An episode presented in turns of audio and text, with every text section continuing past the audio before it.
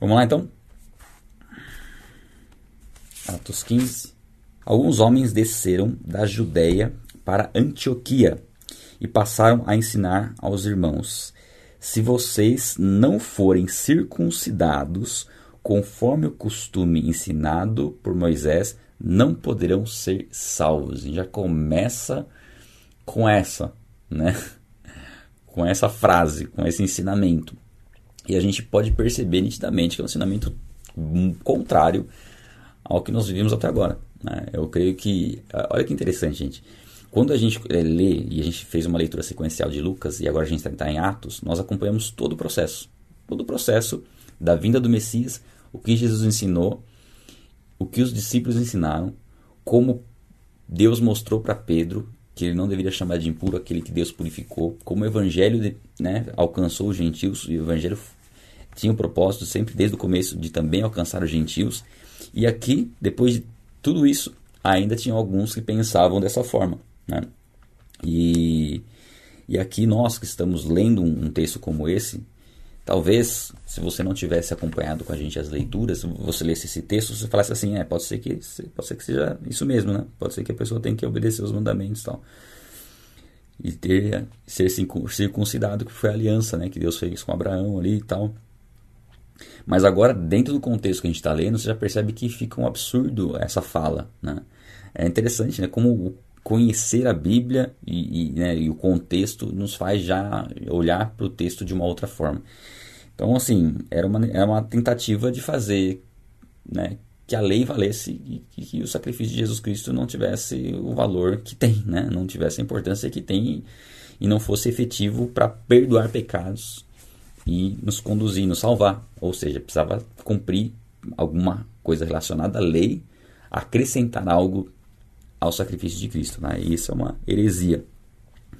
E aí ele diz assim, ó, na sequência: Isso levou é, Paulo e Barnabé a uma grande contenda e discussão com eles. Então, principalmente Paulo e Barnabé, depois de tudo que eles tinham vivido ali, né, é, com os gentios, dos milagres, das, das conversões, das pessoas sendo alcançadas, sendo transformadas, Deus usando eles ali no meio dos gentios e eles ouvirem isso, né?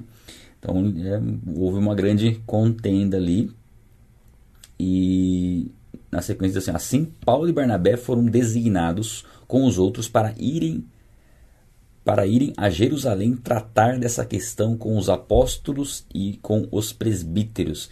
Então aqui houve a necessidade de conversar sobre o assunto, né? Vamos, vamos ver, vamos ver o que, que é o, o correto a ser feito, né? Porque se vocês estão falando isso, então vamos lá juntar com os apóstolos, aqueles que estão pregando o evangelho, aqueles que foram comissionados por Cristo e conversar e debater o tema. Esse é o primeiro concílio que nós vemos da, da igreja e houveram vários concílios ao longo da história para discutir algumas questões que estavam sendo ah, estavam sendo questionadas. É, e é um processo comum, um processo natural. Por exemplo, ao longo da história questionou-se a divindade de Cristo. Então foi necessário haver concílios para conversar sobre essa questão, levantar o, o, o, ensinamento bíblico daquilo e definitivamente definir ó, a, o que nós entendemos, de acordo com o que a Bíblia diz, o que a Bíblia ensina, é isso. E aí foram, foram é, definidas né, alguns credos ao longo dos concílios, né, ao longo da história, nos concílios, para estabelecer quem é Jesus Cristo verdadeiramente e estabelecer o que é o engano. Então, nesses concílios fica definido, né, a, vem uma controvérsia, uma dúvida, um questionamento sobre um, um assunto fundamental Tá? Concílio não é coisa para resolver. É lógico que, como consequência de você resolver assuntos fundamentais, você acaba resolvendo alguns outros assuntos que não são tão fundamentais. Mas o propósito é que a heresia não, não ganhe força.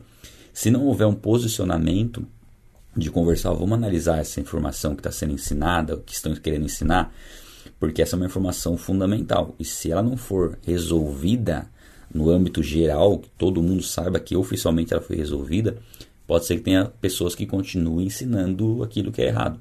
Então vamos supor, se Paulo e Barnabé eles simplesmente discordassem né, desses que estavam querendo, né, estavam falando que era necessário ser circuncidados, né, os gentios ser, serem circuncidados. circuncisão, para quem não sabe, é o corte de uma, de uma pele do órgão masculino, como uma aliança que foi feita ali entre Deus e Abraão. Tá? Isso simbolizava essa aliança. Hoje a circuncisão é no nosso coração. Né? Essa aliança que nós fazemos com Deus.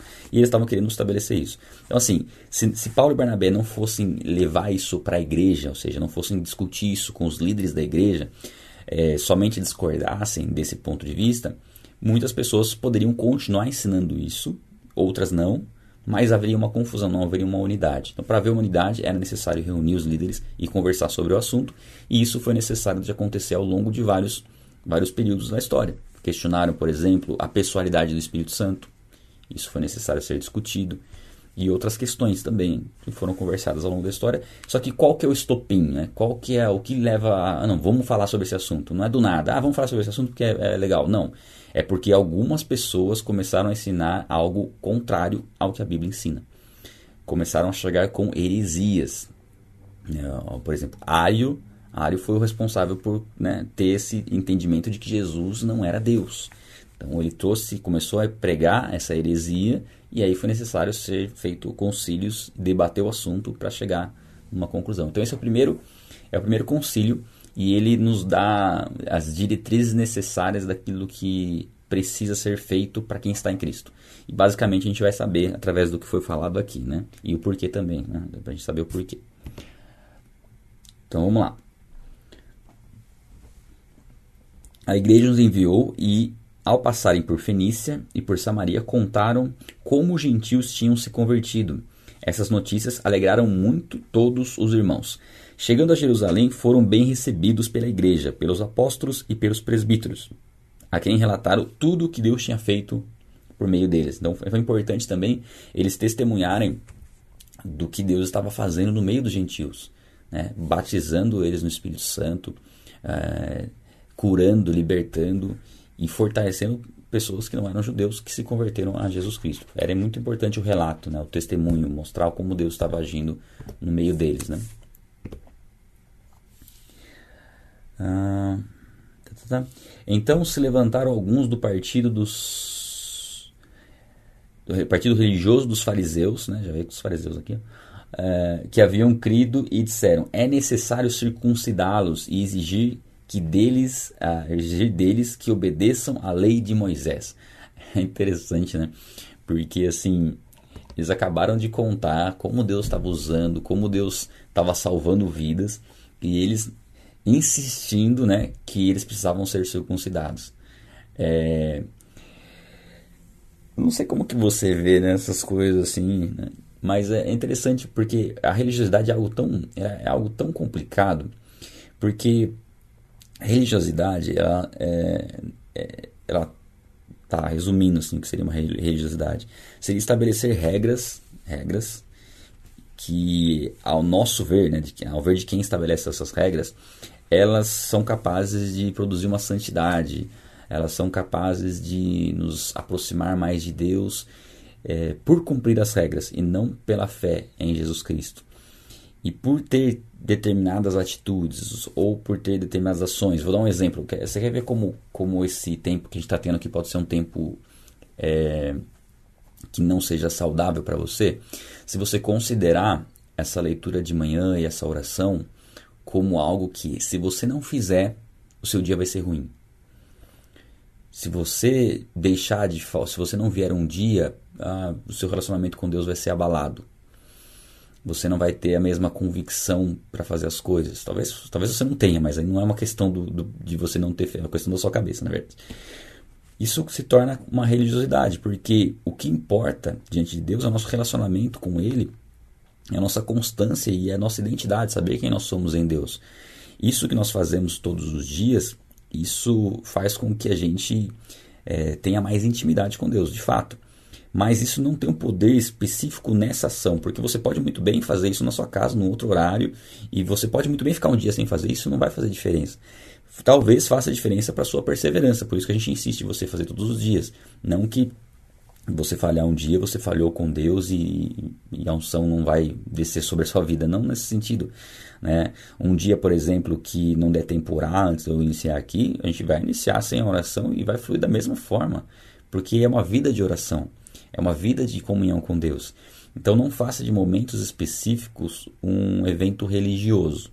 Se eu não tiver aquele momento, as coisas não vão dar certo. Não, aquilo ali tem que ser um momento natural. Ah, eu quero estar todos os dias aqui, se possível, porque eu sei do benefício que é estar todos os dias aqui. Eu sei que a cada dia basta o seu mal. E, e é bom você ter um, um texto bem fresco na sua memória para você estar pronto para enfrentar dificuldades. Mas não significa que se você ficar sem ler aquele texto naquele dia, tudo vai dar errado. Enfim, ah, eu preciso voltar a ler a, a palavra porque agora que eu, que eu não fiquei dois, três dias sem ler, já começou a dar um monte de coisa errada. Não, uma coisa não está relacionada com a outra. Tá? Não faça é, de da comunhão com Deus um tempo religioso, né? E estabelecer regras que tem que ser dessa forma. Não, nós sempre precisamos iniciar com uma oração, nós sempre precisamos terminar com uma oração. Não, a gente acaba fazendo isso? Sim, mas se um dia a gente começar já lendo a palavra, tá ótimo, não tem problema nenhum. Se um dia a gente encerrar, como acho que duas, acho que duas ou três vezes, eu encerrei antes da oração, também está ótimo. Não, não, não, a gente não precisa estabelecer essas regras. Algumas regras são boas para a gente ter uma disciplina, também ter uma liturgia, isso, isso ajuda. É, é, é, de certa forma importante, mas não é fundamental.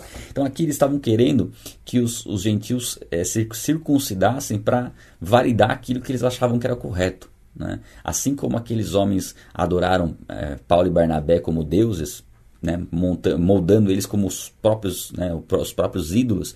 Aqui a gente vê aqueles que eram religiosos, seguiam regras, não queriam abrir mão dessas regras, não aceitavam que não precisava mais dessas regras e queriam impor isso para outras pessoas. E quantos de nós muitas vezes queremos impor experiências pessoais, particulares com Deus para outras pessoas?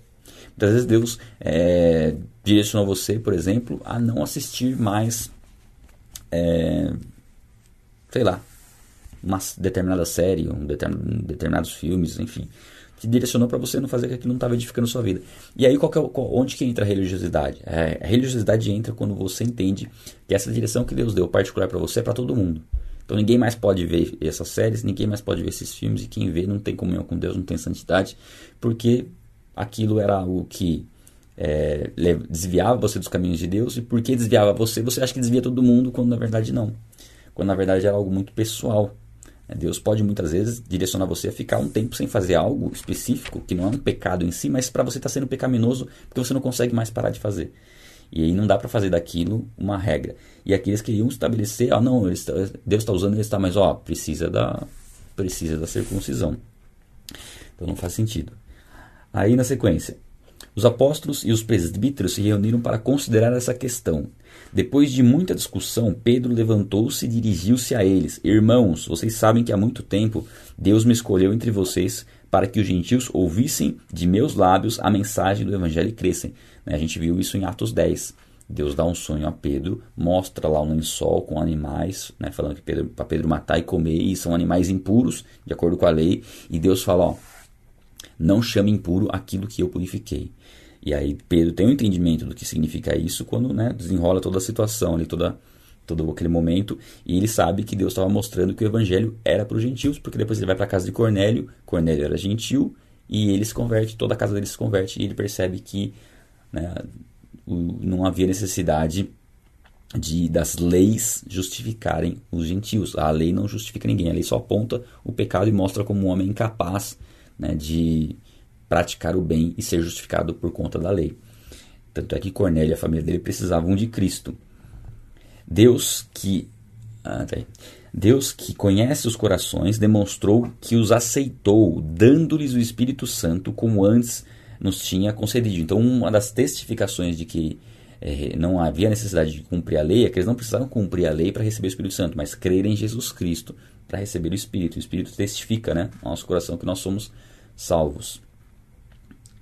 Uh, que mais? Cadê?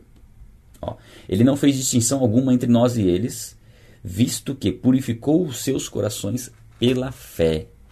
É, então aqui já mostra que a salvação é pela fé, é pela graça por meio da fé, não por obras. Então, por que agora vocês estão querendo tentar a Deus? Então, aqui já mostra como era grave. Inclusive, Pedro fala de tentar a Deus, né? querer estabelecer essas regras e tentar a Deus. Pondo sobre os, os discípulos um jugo que nem nós, nem nossos antepassados conseguiram suportar. E é um pouco do que a gente via Jesus criticando os fariseus. Os fariseus estabeleciam regras e colocavam fardos tão pesados que nem eles carregavam e impediam, e, assim, era impossível que as pessoas conseguissem né, praticar o que os fariseus exigiam que as pessoas fizessem. Ou seja, eles é, colocavam fardos extremamente pesados nas pessoas. De modo nenhum, cremos que somos salvos pela graça de nosso Senhor Jesus, assim como eles também. Nós somos salvos pela graça, por crer em Jesus Cristo. Nós não somos salvos por obedecer a regras ou por servir em uma determinada religião. Não é isso que traz a salvação. Salvação não é por obras. Salvação é pela fé em Jesus Cristo. Uma vez que nós cremos na vida de Jesus Cristo sem pecado, cremos que Ele é Deus, que se fez homem, viveu sem pecado, morreu pelos nossos pecados, foi sepultado e ressuscitou dentre os mortos para nunca mais morrer. Quando nós cremos nisso, nós temos a salvação.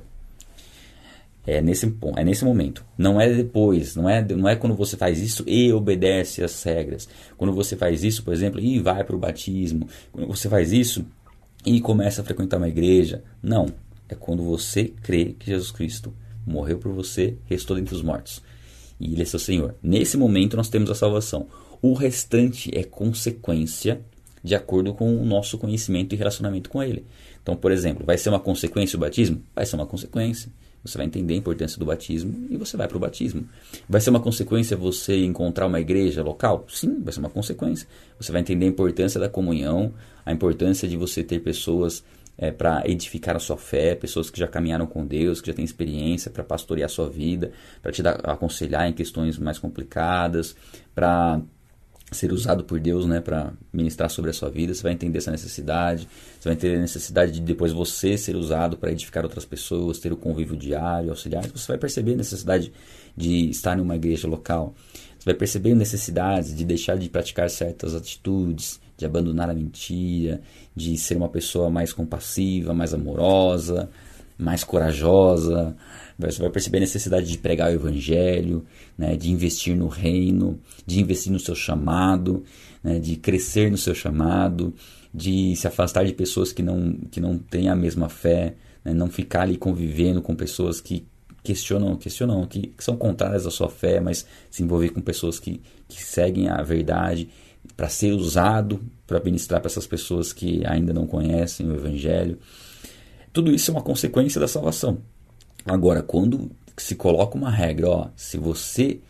Beleza, estar em Cristo é bom, mas se você precisa estar nessa igreja, você precisa fazer isso, você precisa fazer aquilo, aí já foge do propósito, já entrou a religiosidade e o foco já saiu de Jesus Cristo. Tá? Ó, vamos lá. Toda a assembleia ficou em silêncio enquanto ouvia Barnabé e Paulo falando de todos os sinais e maravilhas por meio deles que Deus fizera entre os gentios. Quando terminaram de falar, Tiago, e aqui Tiago, esse Tiago é irmão de Jesus, irmão de Jesus, filho de Maria e José, irmão de Jesus, e quem escreveu a carta de Tiago, tá? Tiago tomou a palavra e disse, ele era um dos líderes na igreja, da igreja aqui nesse momento, né? Simão expôs, nos expôs, como Deus no princípio voltou-se para os gentios, a fim de reunir dentre, dentre as nações um povo para seu nome. Concordaram com isso as palavras dos profetas conforme está escrito. De, aí é uma, aqui, se não me engano, é Isaías, deixa eu confirmar. Amós. É Amós.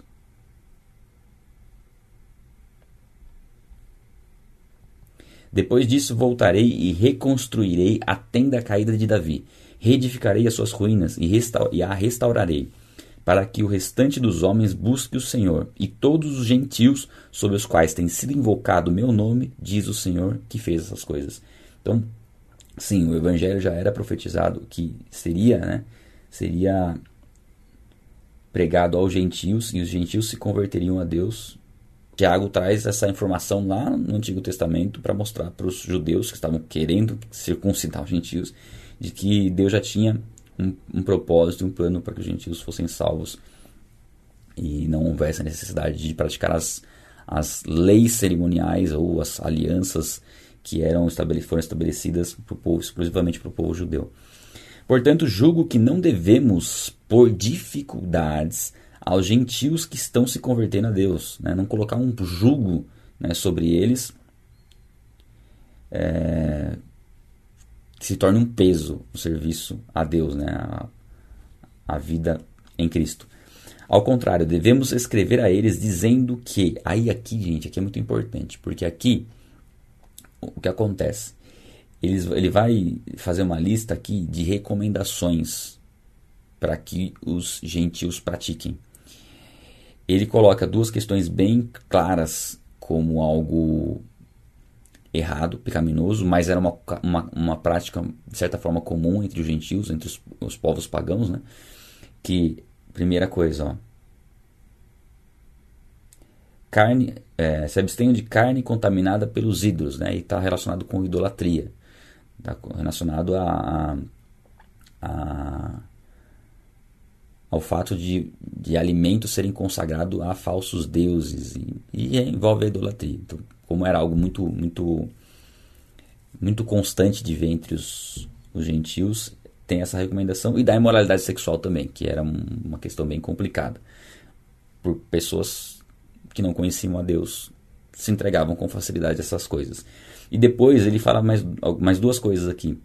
É, da carne de animais estrangulados e do sangue. Ele fala principalmente em relação ao sangue, porque é, o sangue é vida e havia algumas recomendações né, das, da alimentação para os judeus, do que era puro, do que não era. E aqui não, não, coloca, não coloca todas a, toda a questão alimentar que é estabelecida, né, que é listada lá em Levítico, mas ele coloca a essência, que é a questão do sangue. É, do mais importante ali é a questão do sangue. E a questão dos animais estrangulados, se não me engano, né, eu, eu pesquisei um pouquinho sobre isso, é o fato de o sangue permanecer no animal. Por esse, quando há esse tipo de abate, o sangue permanece no animal.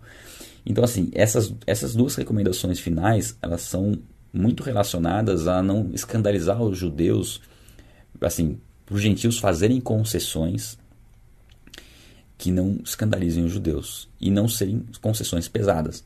Então, assim, era só essa questão principal, né? Lógico, a idolatria e imoralidade, imoralidade, imoralidade sexual eram pecados claros, óbvios, e era algo que deveria ser abandonado completamente, e é reforçado aqui por Tiago. Mas essa parte da, da alimentação, é, de não se alimentar do sangue, já era algo a ser feito pensando em não escandalizar os judeus. Né? É, e, a, e, isso é um pouco melhor explicado lá em Romanos. Depois de quando a gente vê Romanos, aí explica melhor a questão de, de do alimento, de você é, naquela época, principalmente pelo contexto ali, de você, se o que você vai comer for escandalizar o seu irmão, é melhor não comer e tudo mais. É muito nesse sentido cultural, tá? Não que hoje a gente possa se alimentar de sangue, nem sei se é saudável isso também, né? Mas, e também, ouvi dizer, tá? Isso aí não é informação 100% verdadeira, alguém pode confirmar isso para mim, que aquela, aquele, aquele sangue da carne, né? Quando você, a carne tá mal passada e tem aquele aquele líquido vermelho não é necessariamente sangue, se não me engano. Aí depois alguém pode, pode me trazer essa informação. Não quero que você não, não, não tô falando que você não possa comer mais carne mal passada, na verdade eu gosto de, eu gosto de carne ao ponto, tá? Bem passada eu não gosto. Mas, eh, se não me engano, não é o sangue ali, né? Depois alguém pode me dar essa informação, vocês podem pesquisar comentar aí. Mas enfim, aqui tem esse propósito, tem, esse, tem esse contexto. Tem esse contexto de não escandalizar os judeus e aí, ó, desde os tempos de, antigos, né, Moisés é pregado em todas as cidades, sendo lido nas sinagogas todos os sábados. Então aqui Tiago fala da lei, né, que era pregada, que eles conheciam a lei, e da lei, de tudo aquilo que né, é falado pela lei, o que foi separado, o que foi recomendado para os gentios, é algo, duas coisas óbvias, mas importantes de serem enfatizadas para não dar margem para dúvida, que é a idolatria e é a imoralidade e o aspecto do sangue por conta de não escandalizar os judeus. Tá? É, e aí, na sequência, ó, então os apóstolos, os, pre, os presbíteros e presbíteros, com toda a igreja, decidiram escolher alguns dentre eles e enviá-los a Antioquia com Paulo e Barnabé. Escolheram Judas, chamado Barsabás, e Silas, dois líderes entre os irmãos. Com eles enviaram a seguinte carta: Aí aquilo que eles conversaram, que eles decidiram, eles escreveram, porque é importante escrever para lembrar. Né? Inclusive você que está acompanhando, vejo que muita gente que está acompanhando escreve, anota, é muito legal. Eu vi as fotos que vocês colocaram, fotos e vídeos né, que vocês colocaram no Instagram. Isso ajuda muito você a, a fixar. Eu particularmente gosto muito de grifar. Para mim o grifo é o grifo com canetas diferentes, isso ajuda a, a gravar. Só aqui no, no, aplicativo que não é tão fácil grifar, porque ele grifa o versículo inteiro, às vezes eu quero grifar uma palavra só, né? Bom, e eles escreveram e, e a carta para enviar para as igrejas, né? Ó, os irmãos e apóstolos e presbíteros aos cristãos gentios de Antioquia, que estão em Antioquia, na Síria e na Cilícia, saudações. Soubemos que alguns saíram do, ah, de nosso meio sem nossa autorização e os perturbaram, transtornando a mente de vocês com o que disseram. Ao combate, combate às heresias aqui já. Assim concordamos todos em escolher alguns homens e enviá-los a vocês com os nossos amados irmãos Paulo e Barnabé, homens que têm arriscado a vida pelo nome de nosso Senhor Jesus Cristo. Aqui a carta, ela fala que havia, a carta se compadece com aqueles que estavam confusos, falando, ó, tem pessoas que não foram autorizadas e estão falando coisa que não é verdade, né, que vocês estão recebendo aí, que pode descartar isso aí. E aqui, ó, é, os homens que nós enviamos para vocês, vocês conhecem, Paulo e Bernabé, que são usados por Deus, né, Deu, né, trouxe as credenciais deles para que eles pudessem confiar homens que têm arriscado a vida pelo nome do Senhor Jesus. Portanto, estamos enviando Judas e Silas para confirmarem verbalmente o que estamos escrevendo. Então, aqui também já fala, ó, é, Judas e Silas estão indo também, eles são de confiança, neles vocês podem confiar. Então, aqui basicamente a igreja estava mostrando, ó, vocês podem confiar nesse, nesse, nesse, nesse. Esses que estão falando besteira, vocês podem descartar. Ah, pareceu bem ao Espírito Santo e a nós não impor a vocês nada além das seguintes exigências. Presta bem atenção aqui, ó. Não impor a vocês nada além das seguintes exigências: que se abstenham da comida sacrificada aos ídolos, do sangue, da carne de animais estrangulados e da imoralidade sexual. Tá? Esses são os pontos que ele coloca aqui. Vocês farão bem em evitar essas coisas, que tudo lhes vá bem. Então, é a carta que eles foram que escreveram né, para isso. Ó, uma vez despedidos, os homens desceram para Antioquia, onde reuniram a igreja e entregaram a carta. Os irmãos a leram e se alegraram com a sua animadora mensagem, ou seja, foi tirado aquele jugo pesado de ter que cumprir a lei. Né? Até aqui. Bom, e aí uma coisa que eles perguntam muito, né, gente? É, muitas, muitas pessoas perguntam, né? a gente tem algumas perguntas que são mais recorrentes, né? Muitos perguntam em, em, relação ao sábado, se é necessário a guarda do sábado. Eu entendo que se fosse necessária a guarda do sábado, estaria específico aqui. Percebam que não teria momento mais oportuno de falar aos gentios de uma prática do povo judeu se não fosse nesse momento aqui. Né? Então é interessante a gente observar. É, não é a única passagem que a gente vê que realmente é, mostra que não é necessário guardar o sábado. Ah, eu posso guardar o sábado? Sim, se você quiser guardar o sábado, você pode guardar o sábado. Como você pode guardar o domingo, a segunda, a terça, a quarta. O problema é quando você guarda o sábado e você exige que outras pessoas guardem também o sábado. É um pouquinho do que os, os, os fariseus estavam querendo fazer aqui. Ó. Não, a gente tá, beleza, a gente aceita Cristo tal. Mas a gente vai continuar aqui, né, já fomos circuncidados, vamos continuar com as nossas práticas e os gentios têm que se circuncidar também. É um pouco disso, sabe? Você exigir que pessoas guardem o sábado, se você guarda, é um pouco do que eles estavam fazendo aqui. Ó. Bom, se não for obrigatório guardar o sábado, a pergunta é por que eu estou guardando então, né? Tá, é por espontânea vontade. E aí, quando, quando às vezes é esse conflito, é mais fácil pregar que é necessária a guarda do sábado para que a gente se sinta bem fazendo, né? Se, se, se, eu fosse uma pessoa que guarda o sábado, por exemplo, e quisesse me sentir bem, eu queria que outras pessoas guardassem também. Mas enfim, aqui fica, é, não fica de forma alguma claro, é, muito pelo contrário, né? Que é a necessidade de, de guardar o sábado, tá? Então a gente entra nesse ponto e é uma das passagens que colaboram para esse entendimento. Tá? Não é a única, tá? mas é uma delas. É, seguindo. E não fiquem polemizando aí no chat, porque eu sei que da outra vez que eu falei sobre o sábado, ficaram polemizando aí. É, vamos lá.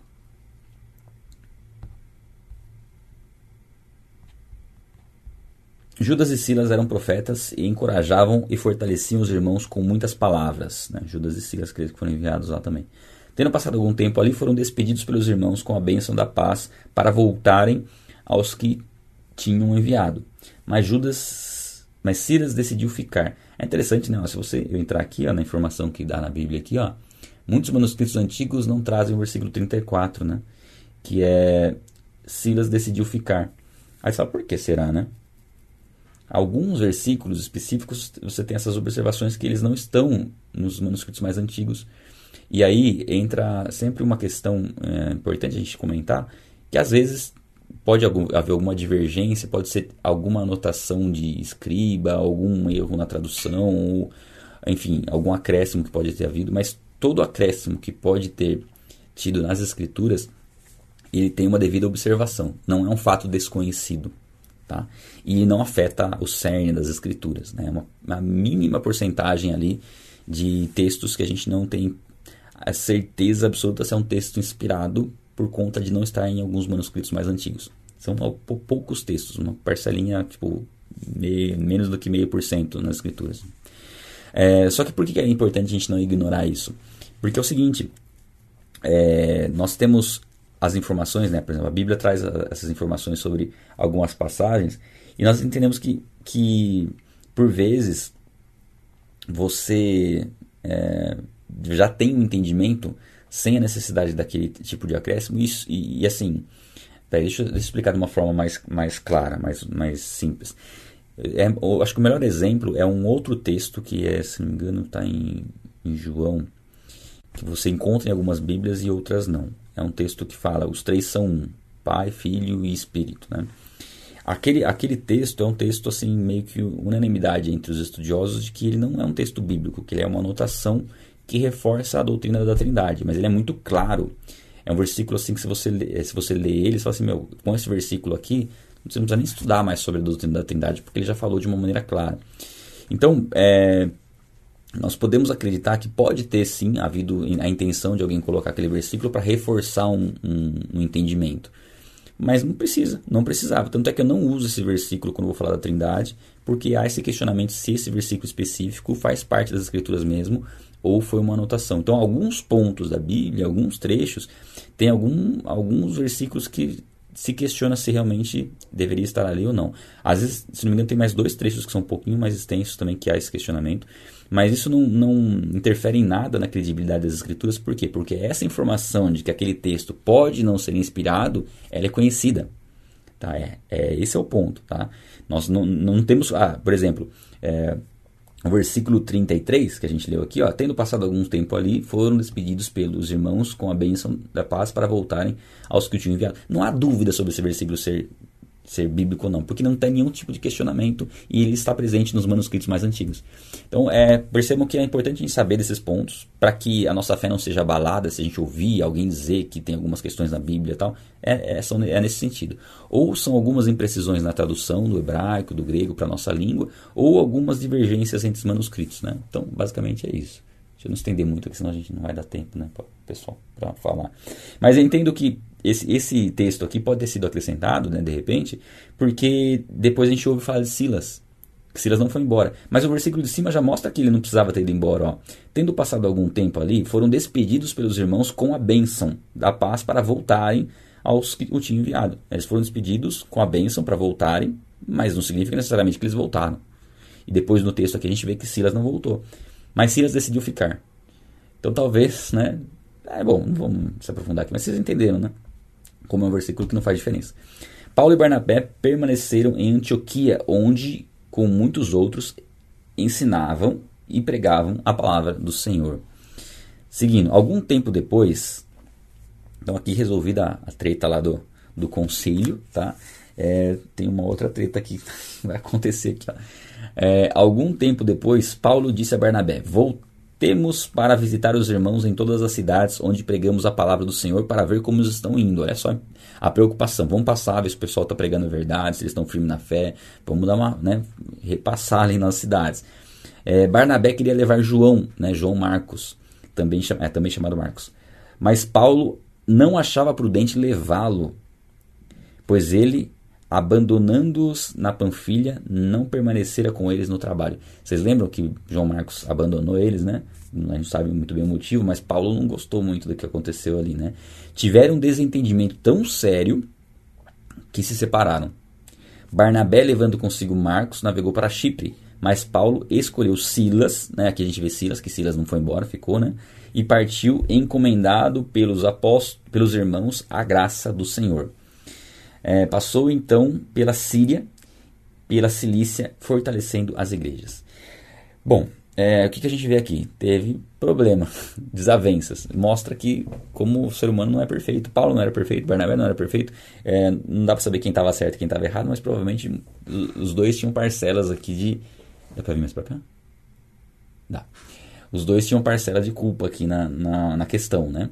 Mas é interessante que Deus usa até essas desavenças, esses, essas dificuldades, para depois trazer reconciliação, né? Aí a reconciliação fortalece os laços de amizade. Quantas pessoas você já teve uma discussão, discutiu, tal, não sei o que, depois você se tornou mais amigo da pessoa porque a reconciliação produziu algo mais intenso do que havia no começo. Quebrou algumas barreiras, né? Então isso às vezes acaba acontecendo. Importante é a reconciliação. Mas Deus usou isso aqui de repente para montar duas equipes, né? Não ficar lá só Barnabé com, com Saulo, mas os dois já estavam preparados para capacitar outros e expandir. Então Deus às vezes usa esse tipo de situação. Não que a gente tenha que buscar desavenças, mas saber que desavença não é o fim do mundo, não. Se acontecer algum problema, nós podemos é, é, buscar em Deus a reconciliação com, com, com quem nós tivemos essa desavença, e é fundamental ter a reconciliação, mas Deus pode usar essas situações aí para expandir o evangelho, né? De certa forma, Deus faz tudo com um propósito específico.